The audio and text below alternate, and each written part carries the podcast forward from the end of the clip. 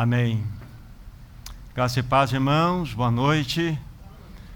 Estava aqui pensando em meu coração enquanto cantávamos, em especial esse último cântico. Ali nós, num determinado momento, dissemos que nós adoramos aquele que venceu. Nós adoramos a Cristo vencedor, foi assim que terminou o nosso cântico. Sabe, irmãos, para que Cristo pudesse vencer todo o mal, para que ele pudesse vencer todo o pecado, para que ele pudesse vencer a morte, para que ele pudesse vencer o ego, para que ele pudesse vencer o mundo, para que ele pudesse vencer o diabo. Ele precisou apenas uma única coisa: ser fraco.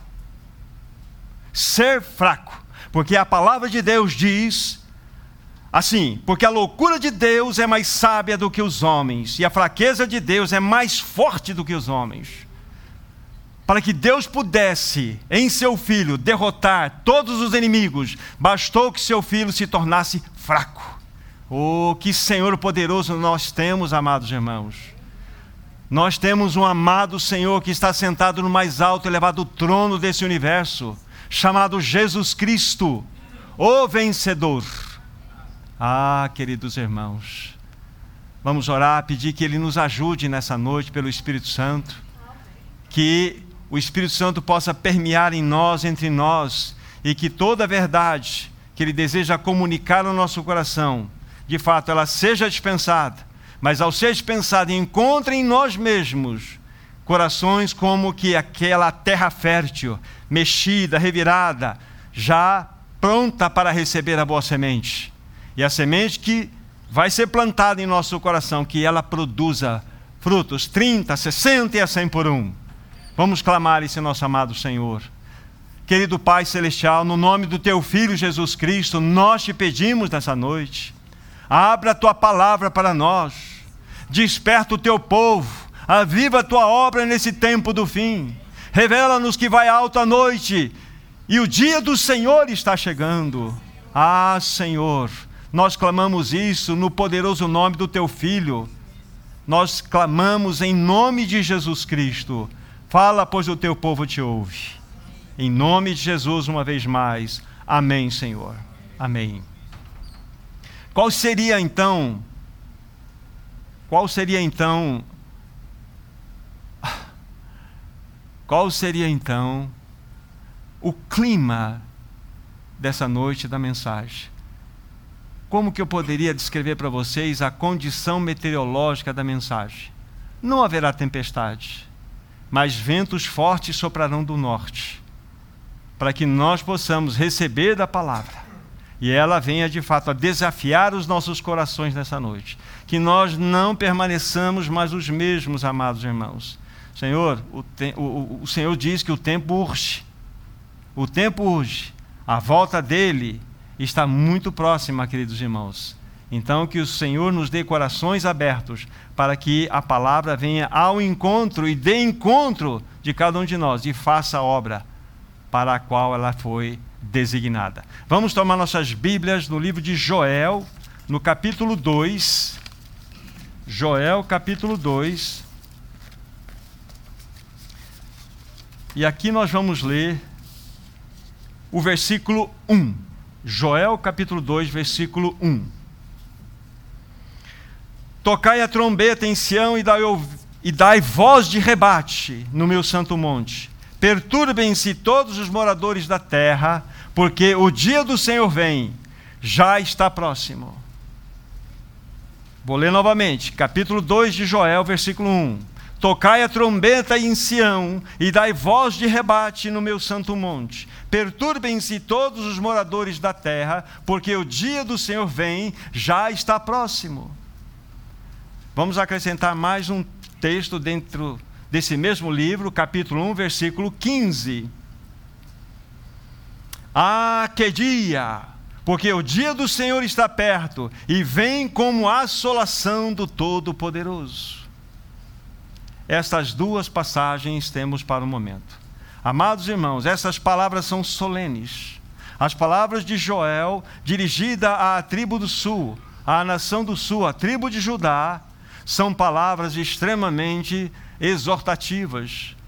estas palavras ditas por Joel àquela nação falam-nos de um iminente e terrível dia de assolação que viria sobre aquela nação, ou seja, aquela tribo do sul. Para que vocês depois compreendam de maneira mais clara que tipo de assolação estava reservada para aquela nação ou aquela tribo de, do sul, tribo de Judá, vocês precisam ler no capítulo 2, do versículo 2 até o versículo 11. Ali nós temos uma descrição clara daquilo que iminentemente estava pronto a acontecer lá na, no território de Judá.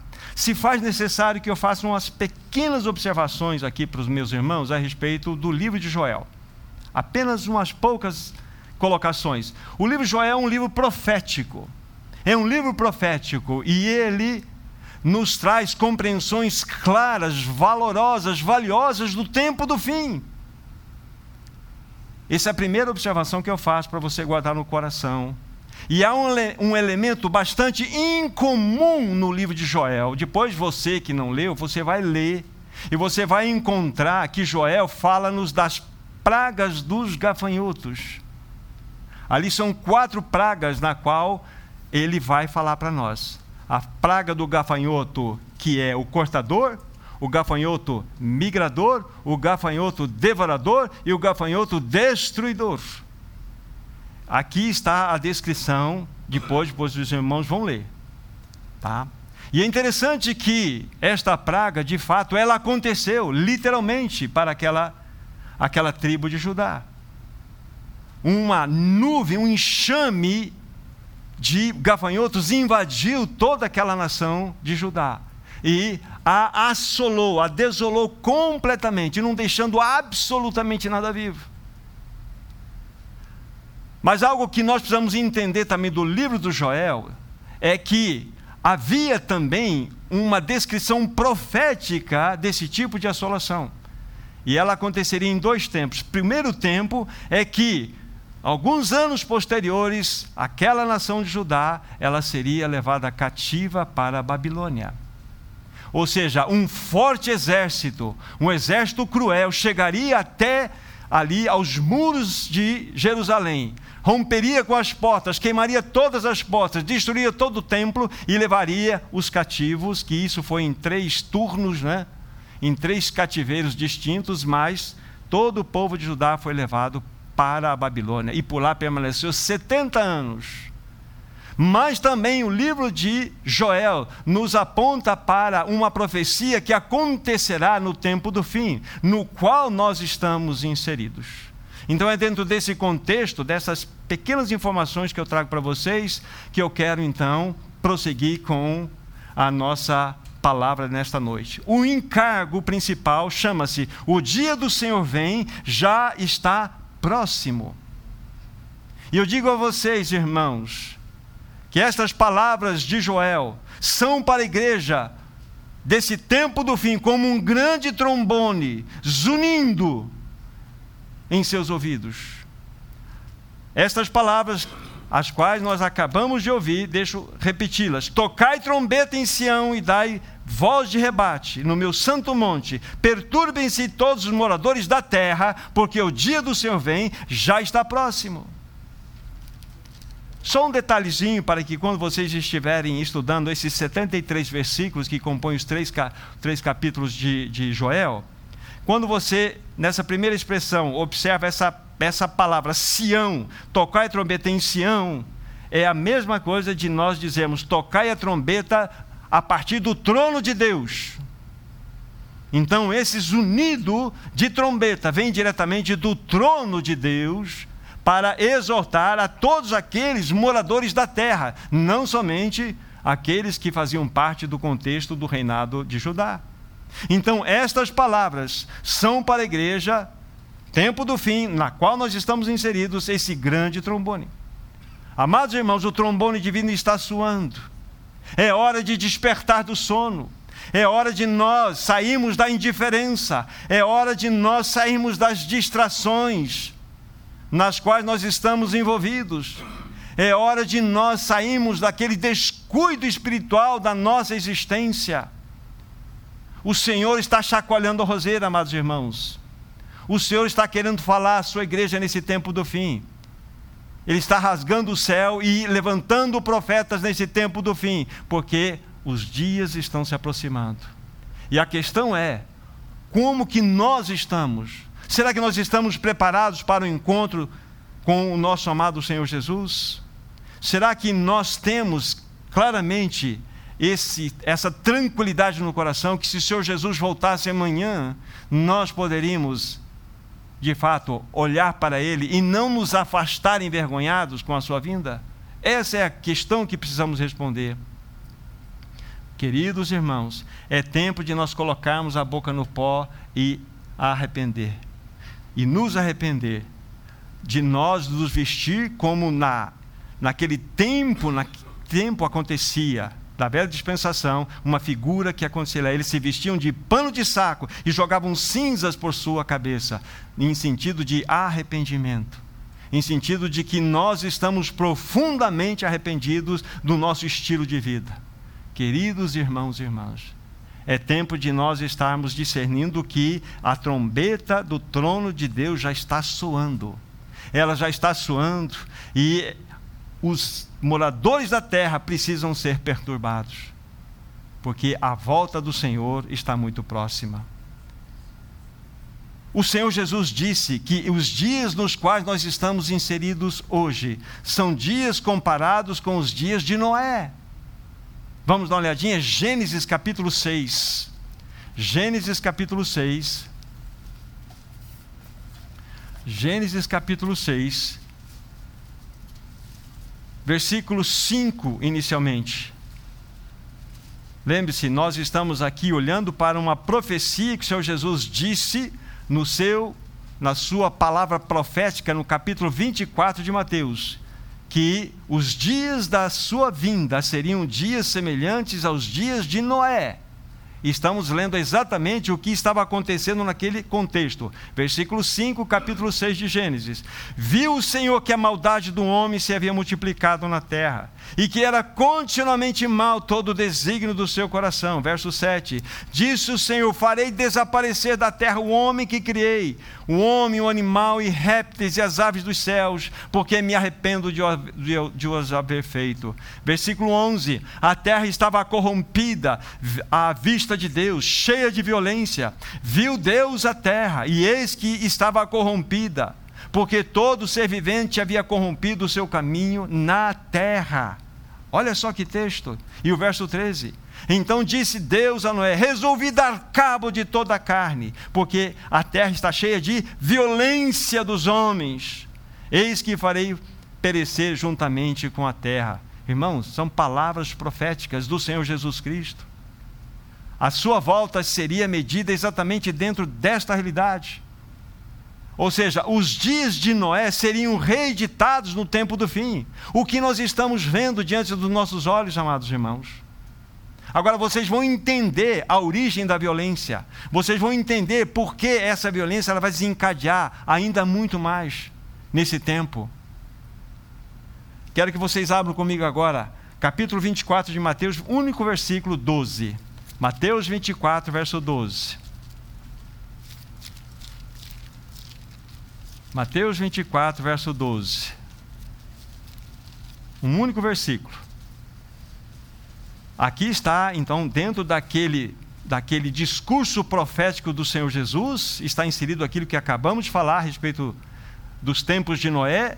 Agora, dentro desse mesmo discurso, Jesus diz no versículo 12: E por se multiplicar a iniquidade, o amor se esfriará de quase todos. E eu quero chamar a atenção para vocês aqui de uma única palavra que está nesse versículo, e é a palavra iniquidade. Essa palavra iniquidade, se você olhar lá no original, é anomia. Anomia.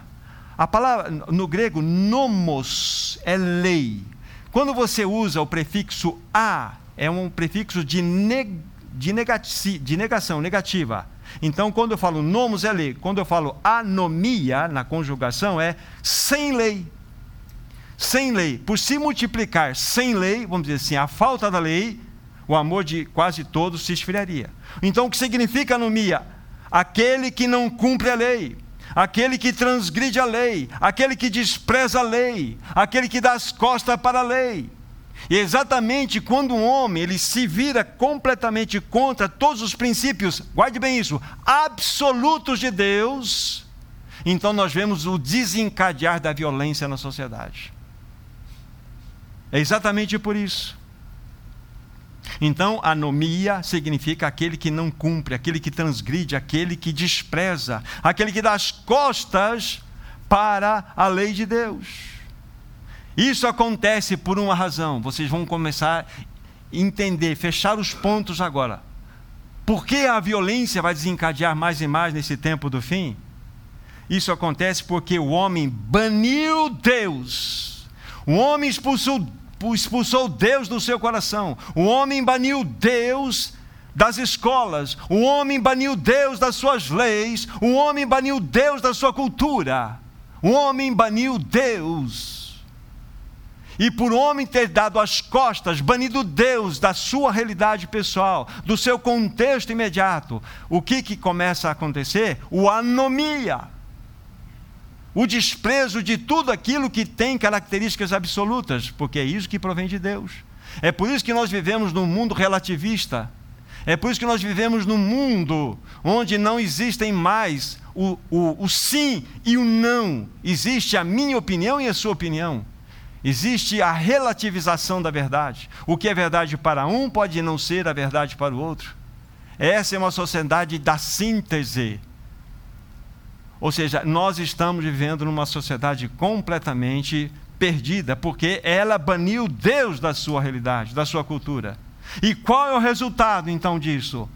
A sociedade, ela começa a experimentar cada vez mais violência.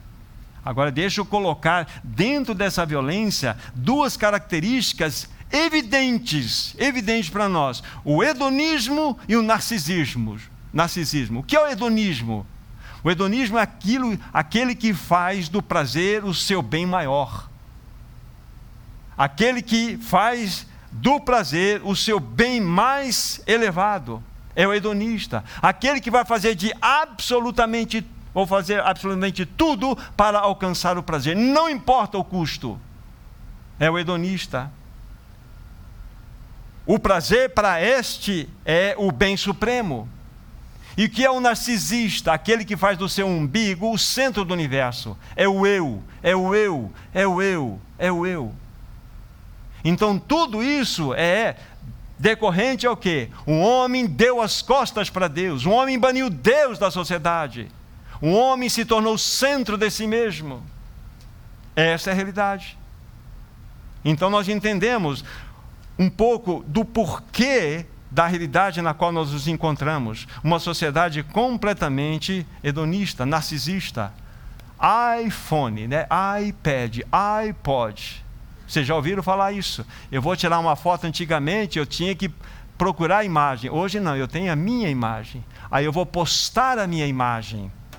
Eu quero saber quantas curtidas deram a mim na minha imagem. É uma sociedade completamente adoecida, narcisista, hedonista e vive em função dos seus próprios prazeres.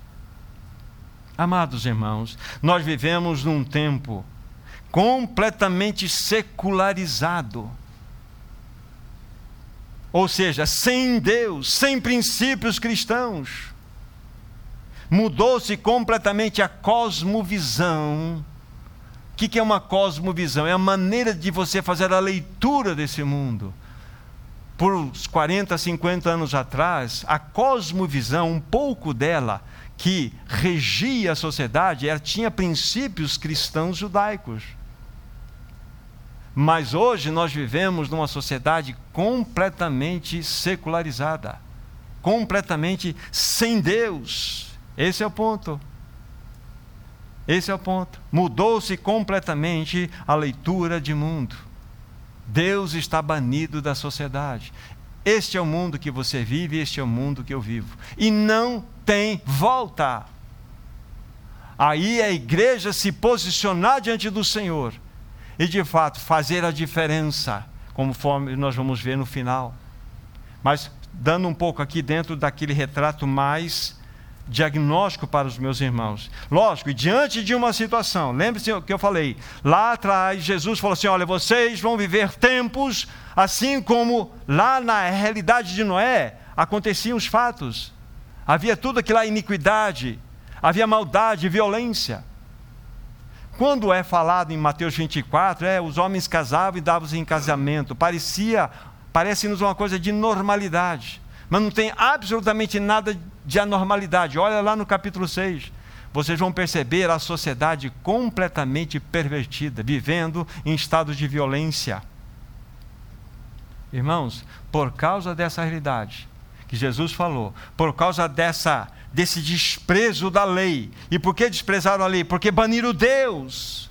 Deus não faz parte mais dessa sociedade. Agora, por favor, o ser humano sem Deus se tornou bestial bestial.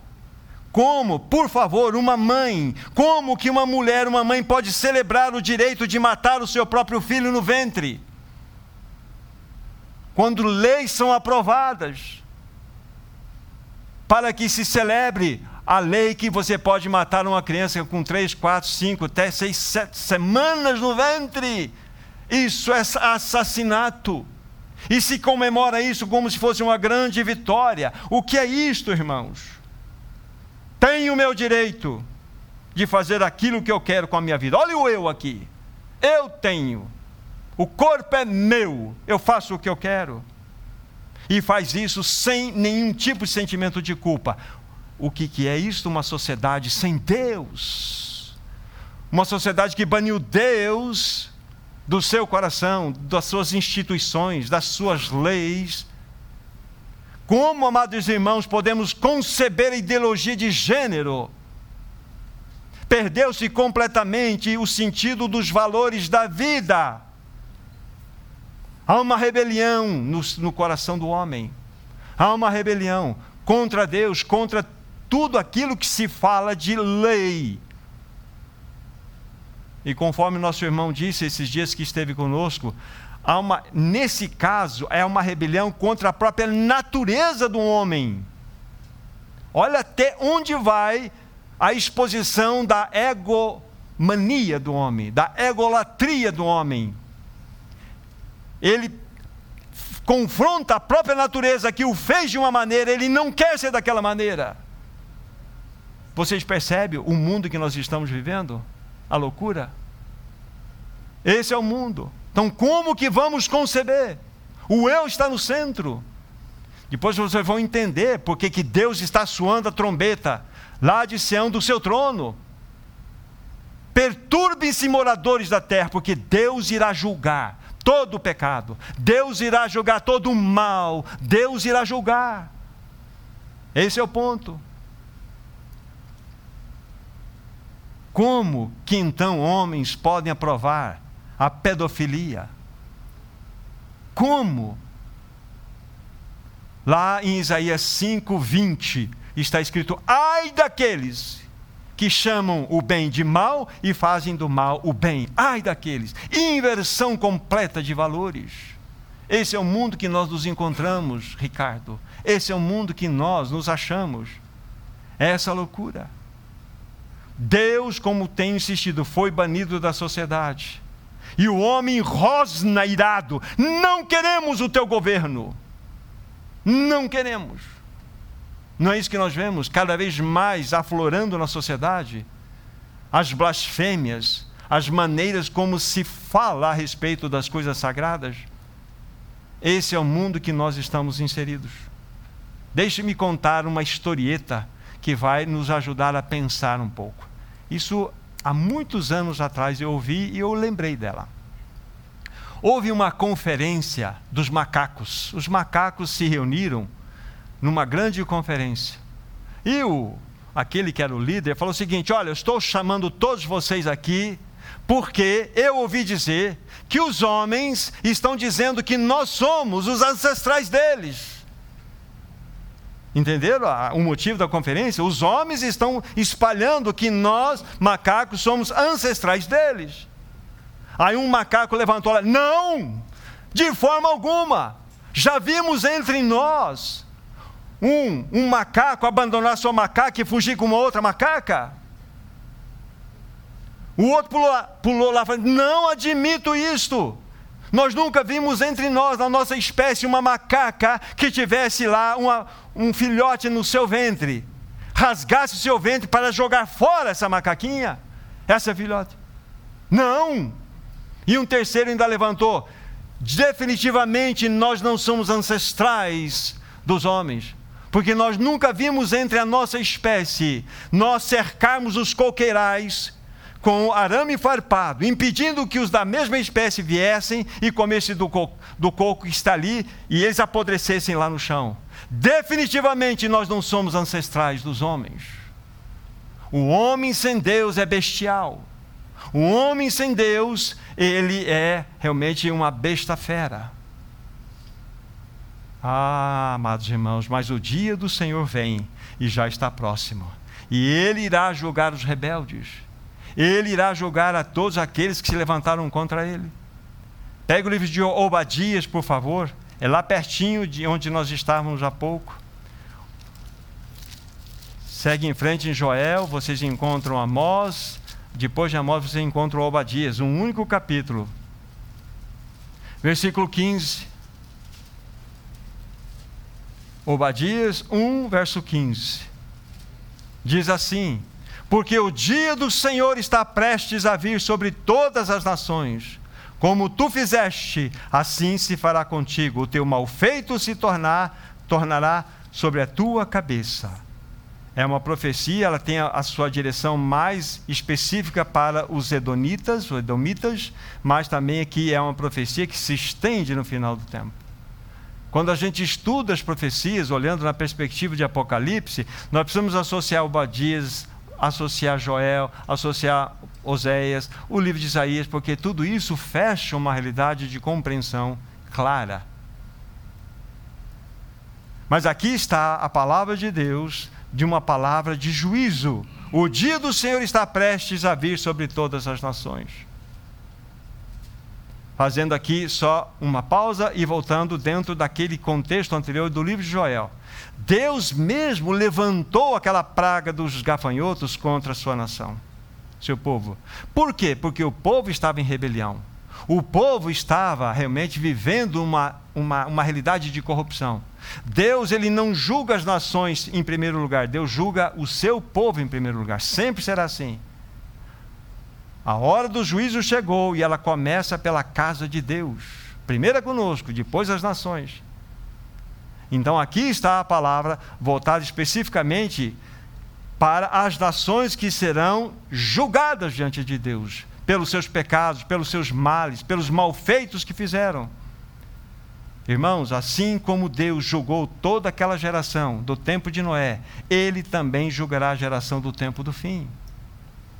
Muitas vezes nós, e, e não é errado isso, Ouvimos as mensagens que nos falam muito sobre o amor, a graça, a misericórdia de Deus, que são realidades. Mas nós precisamos entender que Deus é um justo juiz, ele irá julgar não somente o seu povo, mas irá julgar as nações. Todo pecado, toda rebelião, toda idolatria, toda imoralidade, toda mentira, tudo será julgado por Deus. Tudo. Vejamos uma outra passagem, segunda epístola de Pedro, capítulo 2. Segunda epístola de Pedro, capítulo 2.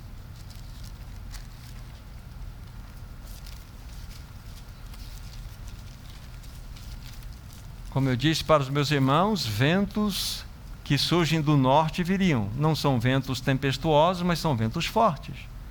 É para que nós sejamos de fato despertados, para que a palavra venha ao encontro do nosso coração e mostre-nos a realidade na qual nós estamos inseridos. Segunda Epístola de Pedro 2, versículo 4 e 5. Ora, se Deus não poupou a anjos, quando pecaram, antes precipitando-os no inferno, os entregou a abismos de trevas, reservando-os para juízo E não poupou o mundo antigo, mas preservou a Noé, pregador da justiça, e mais sete pessoas, quando fez vir o dilúvio sobre o mundo dos ímpios, e reduziu a cinzas as cidades de Sodoma e Gomorra, ordenou-as à ruína completa, tendo-as posto por exemplo a quantos venham a viver impiamente. O que, nós lemos aqui? Que Deus não poupou anjo, Deus não poupou aquela, aquele mundo antigo, o tempo de Noé, Deus não poupou Sodoma e Gomorra. Você acha que Ele vai poupar esta geração? Não irá poupar. Não irá poupar. Porque é exemplo para todos aqueles que vivem de maneira ímpia.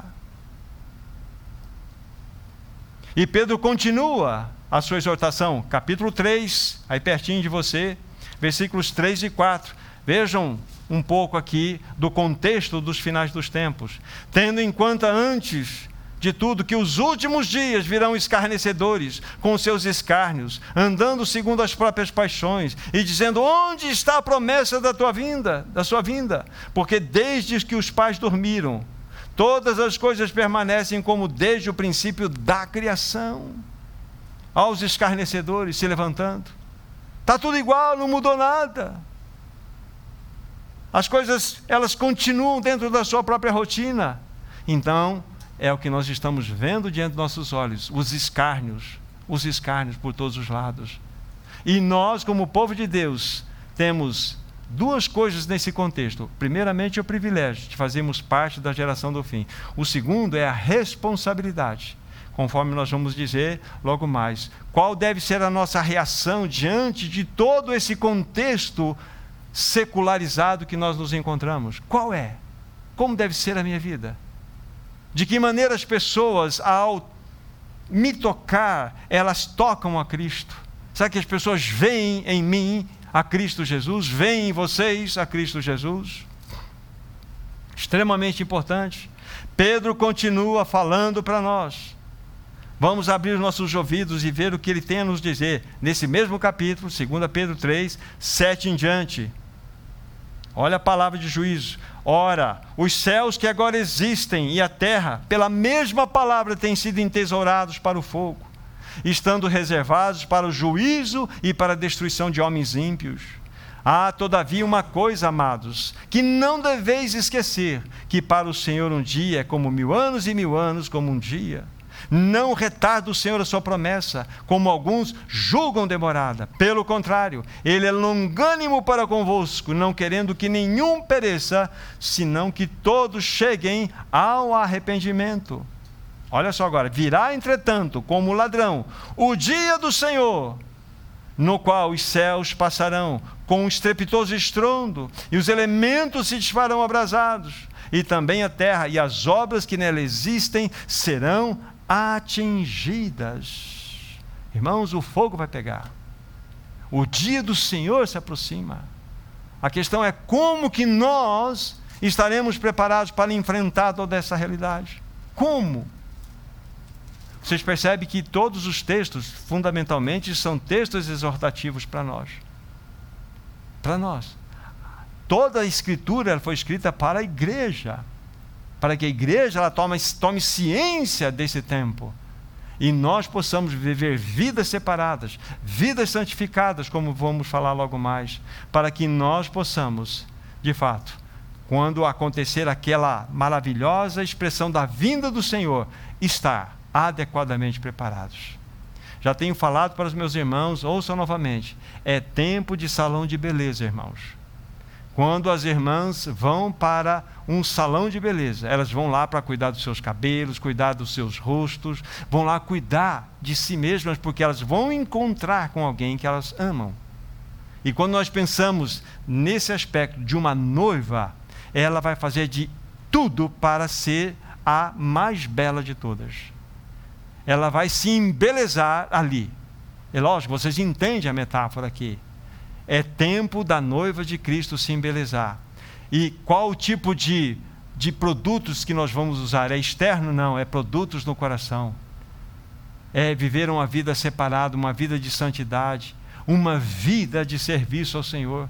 É tempo de embelezamento, amados irmãos e irmãs. Nós somos a noiva de Cristo. Devemos estar preparados para encontrar com aquele que nos ama tanto, o nosso noivo, o Senhor Jesus Cristo. Queridos irmãos, será que nós estamos compreendendo adequadamente o tempo que nós estamos? Será? Nós precisamos ser despertados. Nós precisamos ser despertados.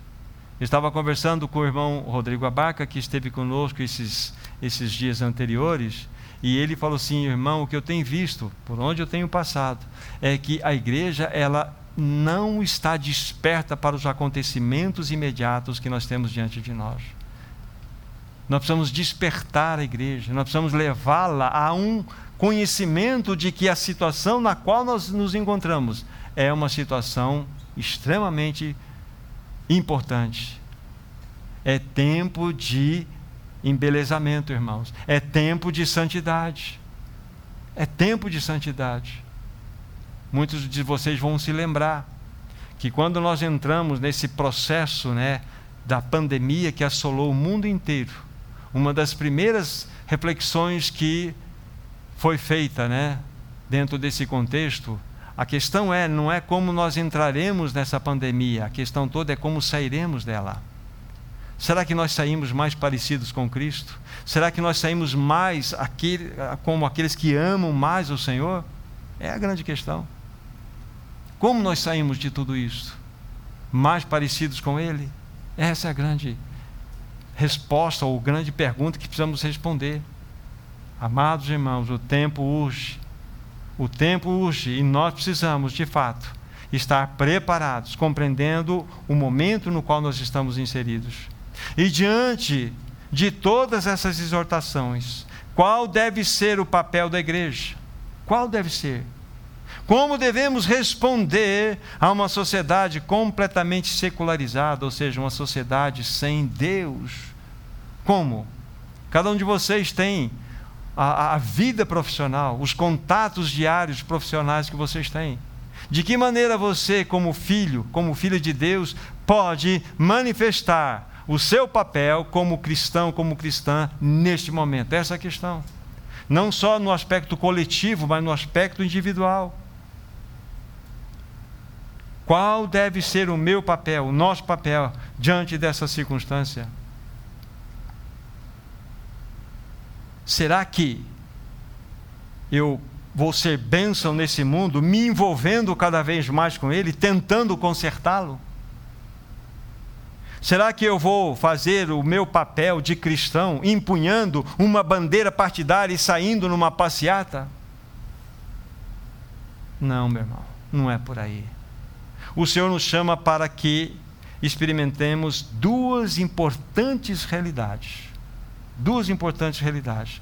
Há duas armas, duas armas nas quais nós vamos nos deter agora, que elas precisam ser empunhadas por nós, para que nós discernamos qual é o nosso papel nesse tempo do fim. Uma delas, eu quero que vocês voltem para o livro de Joel, porque ela essa primeira arma está ali descrita para nós. Livro de Joel. Há pouco estivemos ali, então voltem para lá. É depois do livro de Oséias. Joel. Vamos ler aqui no capítulo 2, versículos 15 a 17. Depois eu vou dizer qual é a realidade, qual é a primeira arma, nominar essa primeira arma.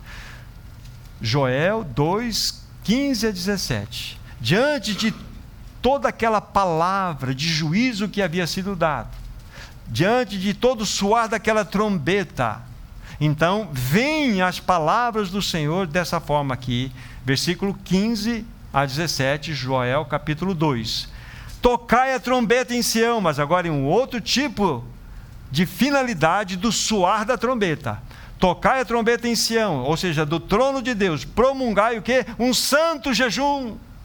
Proclamai uma assembleia solene, significa convocar todos para uma reunião pública. Congregai o povo, santificai a congregação, ajuntai os ancião, anciãos.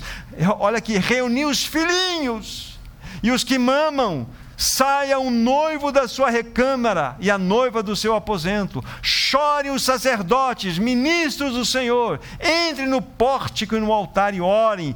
Poupa, ó Deus, o teu povo, e não entregues a tua herança ao opróbrio, para que as nações façam escárnio dele, porque hão de dizer entre os povos: onde está o teu Deus? Então, a primeira arma que nós temos de empunhá-la com maneira séria é viver uma vida de devoção e oração, é clamar ao Senhor, clamar. Quanto tempo você tem investido na, na, sua, na sua prática de meditação? Vou repetir o que o irmão disse aqui. O diabo teme, teme, não aquela pessoa que sabe muito, que decorou muitos textos bíblicos. O diabo teme aquele que vive uma vida de devoção diante do Senhor. Não estou invalidando a importância de nós termos a palavra guardada no nosso coração. Mas estou mostrando que temos a palavra somente no coração e não temos uma vida de devoção, uma vida de oração, irmãos, o inimigo não virá, virá ou enxergará em você e em mim nenhum tipo de problema. Nós somos peso morto para ele. Agora, se você começar a viver uma vida de solitude, uma vida de devoção, uma vida de oração, você vai experimentar algo maravilhoso. Na própria, no próprio clamor que aqui foi feito, né? no tocar da trombeta para esta finalidade. É interessante o versículo 17 fala assim: chorem os sacerdotes, ministros do Senhor. É uma palavra bem específica àqueles para os quais o Senhor tem dado um tipo de peso de responsabilidade. Aí eu pergunto a todos nós, pergunto a mim em especial, onde encontram-se as lágrimas? Onde encontram-se as lágrimas? Nós não precisamos ir lá, mas só permitam fazer aqui a menção. Quando vocês estudam o livro de Neemias, Neemias foi aquele servo que Deus levantou para que fosse usado na reconstrução dos muros em Jerusalém. Mas quando ele manda mensageiros para Jerusalém para verificar como que as coisas estavam lá, vão lá uma equipe, vai lá essa equipe volta e dão um relatório. Olha, as portas de Jerusalém estão queimadas, os muros derrubados, as pedras estão espalhadas. Sabe o que aconteceu com Neemias? A Bíblia fala que ele chorou. Mas ele chorou. Mas não chorou, ele chorou. E parece-me que a aflição do seu coração durou por quatro meses diante do Senhor. Tamanho impacto que no seu coração teve ele saber que o lugar do testemunho de Deus, que era Jerusalém, naquele lugar físico, estava em destruição, estava completamente em ruínas. Então ele viu, ele enxergou que o testemunho do Senhor estava em ruínas, e aquilo afetou o seu coração, e ele caiu em lágrimas.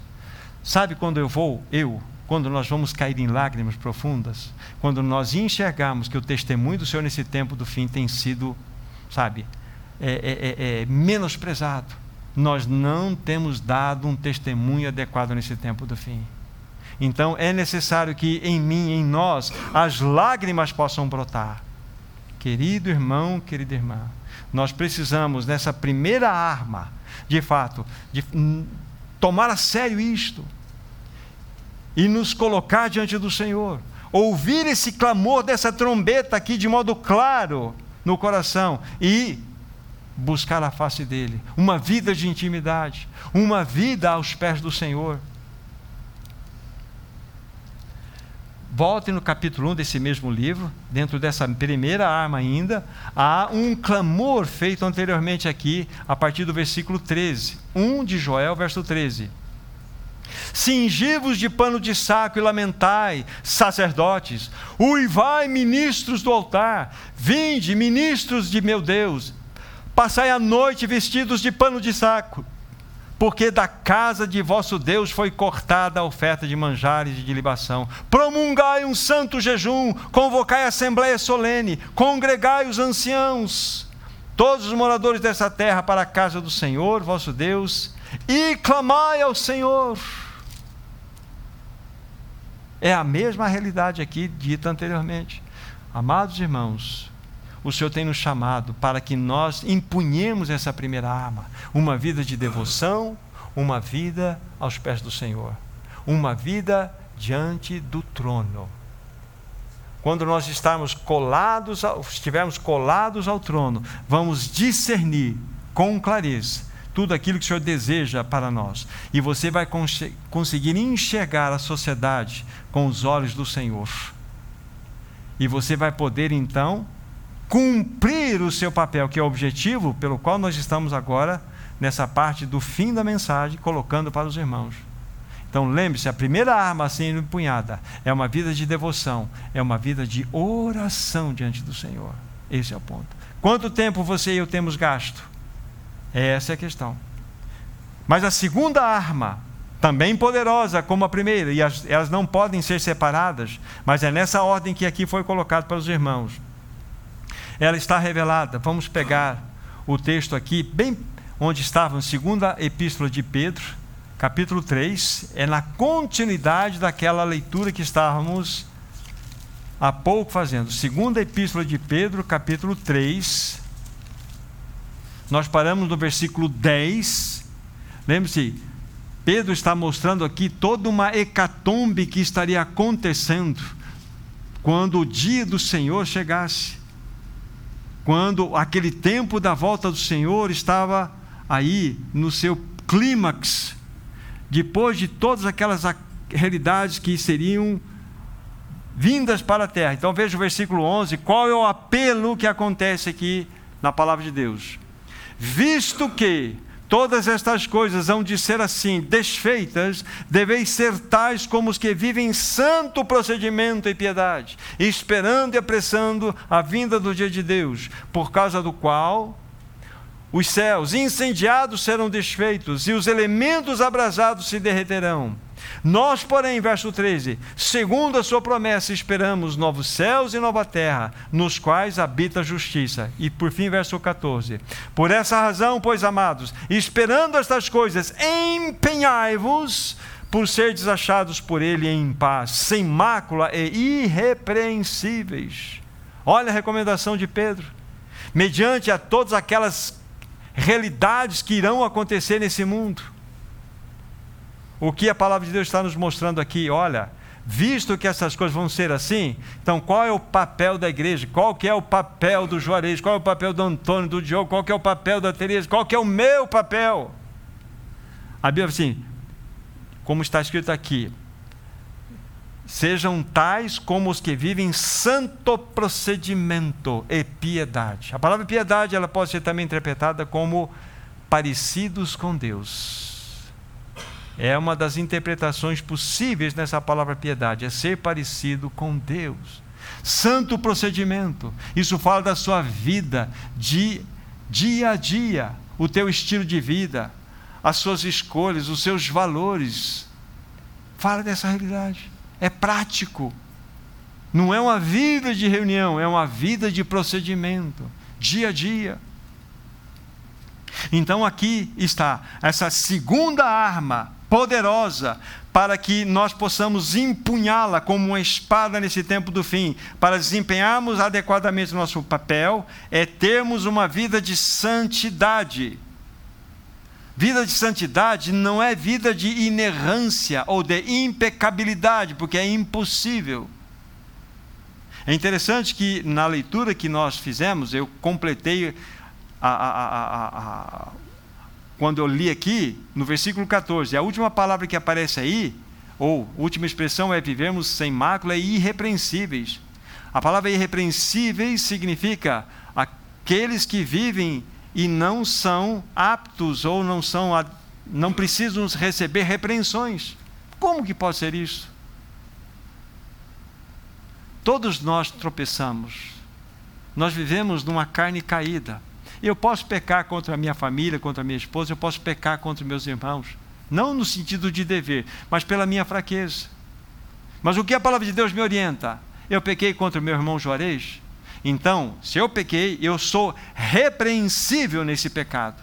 E se eu não tratar o meu pecado com o meu irmão Juarez, eu vou tratar disso, como nós falamos numa das reuniões anteriores, lá no tribunal de Cristo. Agora, se eu tratar o meu pecado com o meu irmão, meu irmão, me perdoe, eu te feri, eu fiz isso, eu peço perdão. Eu me torno irrepreensível nesse pecado. Não é um assunto para ser tratado mais, porque eu já tratei. Então, viver em santo procedimento não significa impecabilidade, não significa inerrância, significa que nós temos os caminhos através dos quais nós podemos o quê? Nós podemos acertar a nossa, nossa caminhada, nossa vida. É quando nós, de fato, andando juntos, prosseguimos, perdoando uns aos outros. Irmãos, nós não somos depósito de mágoa, não somos depósito, sabe, de é, sentimentos de falta de perdão. Isso, ma, isso macula, isso é, é, é, é, traz doença para as pessoas. Nós não somos depósito disso. Nós precisamos ser livres disto. Livre.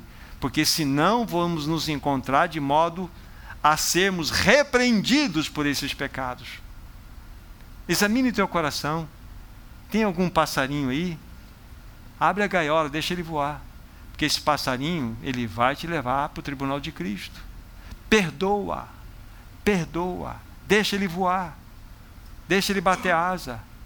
Seja livre, meu irmão, minha irmã. Seja livre. Não carregue isso no seu coração. Então, viver de modo santo e repreensível não é inerrância, insisto em dizer, não é impecabilidade, mas é viver de um modo adequado. Se dissermos que não temos pecado, nós mesmos nos enganamos e chamamos Deus de mentiroso. Mas se confessarmos nossos pecados, Ele é fiel e justo para nos purificar de todos os pecados, nos perdoar de todos os pecados e nos purificar de toda injustiça. Olha que bênção. Nós podemos dormir, colocar a cabeça no travesseiro perfeitamente livres. Livres, livres. Examine seu coração, meu irmão, minha irmã. Não permita que o inimigo crie aí um ninho, um ninho, um ninho quando nós, permita-me dizer, nós estávamos numa reunião durante a semana, numa quarta-feira, e num dos momentos eu fiz uma seguinte colocação: o inimigo ele fica de olho. Quando ele vê um filho de Deus, uma filha de Deus, guardando o mago no seu coração, ele faz assim: oba, achei, achei uma janelinha, achei uma brecha onde eu vou botar minha cunha. Melhor, vou, vou montar o meu ninho ali. Aí essa pessoa ela força na mágoa, ela fica irada. Oba! Achei mais uma janelinha e vai plantando seus ovinhos ali. Não, não permita isso. Não permita isso. Seja livre. Seja livre. Não permita que seu coração seja um depósito de ovos de serpente. Porque o inimigo acha a brecha e ele bota o seu ovinho lá. Seja uma pessoa completamente livre. Livre. Só o Senhor pode ser o absoluto soberano no seu coração e no meu. Quer ser bênção, amado meu, amada minha? Quer ser bênção nessa sociedade caída e secular? Então, você não precisa nenhum tipo de arma da sua carne. Você precisa empunhar a primeira espada maravilhosa, que é viver uma vida de devoção e uma vida de oração. E a segunda arma é, de fato, você viver uma vida de santidade. E junto com essa segunda arma, mais um texto apenas, de Mateus capítulo 5. Mateus capítulo 5. Mateus capítulo 5, dois versículos. 13 e 14. Vós sois, diz a palavra de Deus, vós sois o sal da terra. Ora, se o sal vier a ser insípido, como lhe restaurar o sabor? Para nada mais presta senão para ser lançado fora e ser pisado pelos homens. Vós sois a luz do mundo. Não se pode esconder a cidade edificada sobre um monte. Então, são duas realidades que o próprio Senhor Jesus Cristo coloca para os seus discípulos, coloca para a sua igreja. Duas realidades. Primeira, ser sal nesta terra. Quando o, o Dr. Martin Lloyd Jones ele trata a respeito do Sermão do Monte, ele tem um livro só o Sermão do Monte. Quando ele trata disso aqui, especificamente desses dois versículos, ele, dentro da, da, da, das pesquisas que ele fez, ele traduz a seguinte, da seguinte maneira: que vós sois o sal da terra e vós sois a luz do mundo. Ele diz que é permitido pensar que você pode traduzir assim: Vós e tão somente vós sois o sal da terra. Vós e tão somente vós sois a luz do mundo. Porque não há possibilidade de nós influenciarmos esta humanidade se não for através dessas realidades aqui. De sermos sal nessa terra e luz nesse mundo. Vós e tão somente vós. A única resposta para essa humanidade, irmãos, que está perdida, que está sofrendo, que está à deriva, porque baniu Deus da sua realidade, é a igreja se voltar para o seu Senhor, é a igreja se voltar para o trono. É dessa maneira que nós iremos cumprir o nosso papel nessa sociedade. É quando nós estivermos colados ao trono de Deus e quando estivermos colados ao trono de Deus, nós poderemos, de fato, ser bênçãos nessa sociedade, ser sal nessa terra e luz desse mundo. Somente a igreja, tão somente a igreja, é quem pode ser luz nesse mundo e sal nessa terra. Amados irmãos, nada resistirá à ação do anticristo no tempo do fim. As nações não resistirão, o mundo não resistirá mas a igreja, ela será levantada para confrontar. Sabemos que é o Senhor que, pelo sopro da sua boca e pela manifestação da sua vinda, destruirá o iníquo. A Bíblia diz isso lá em Tessalonicenses. O anticristo será só destruído pelo sopro da boca de Jesus e pela manifestação da sua vinda. Mas o ponto de resistência na terra não são as nações, não são uh, os países, o ponto de resistência é a igreja. Por isso que ele odeia tanto a igreja. Por isso devemos estar conectados ao trono. Irmãos, assim seremos invencíveis diante do Senhor, mesmo que muitos cristãos, como sempre foi ao longo da história, nesse tempo do fim, possa a ser levado para o sacrifício. A vitória já nos foi dada. Porque a Bíblia fala que nós somos mais do que vencedores em Cristo Jesus. Essa expressão é muito significativa, porque o cristão, ele não batalha para alcançar uma vitória. O cristão parte de uma vitória para viver a sua vida. Ele é mais do que vencedor. Então existe uma vitória já estabelecida na vida do cristão. Então você não vai para alcançar uma vitória, você sai de uma vitória. Ou seja, nós já sabemos o placar final desse jogo. Somos mais do que vitoriosos em Cristo Jesus. E o Senhor quer que nós desempenhemos então o nosso papel. Vida de devoção, vida aos pés do Senhor, vida de oração, e uma vida de santidade separada, e isso nos leva a ser sal nessa terra e luz nesse mundo. Conectados ao trono. Querido irmão, querida irmã, que o Espírito Santo de fato nos leve a esta realidade, que nos leve a essa experiência profunda com o Senhor. O Senhor deseja que você, ao longo dessa semana, que começa hoje, começou hoje, você seja sal nessa terra e luz nesse mundo. Que você experimente uma vida de devoção e uma vida de oração. Ele deseja isto. Para concluir, não há força em mim, não há força em vocês.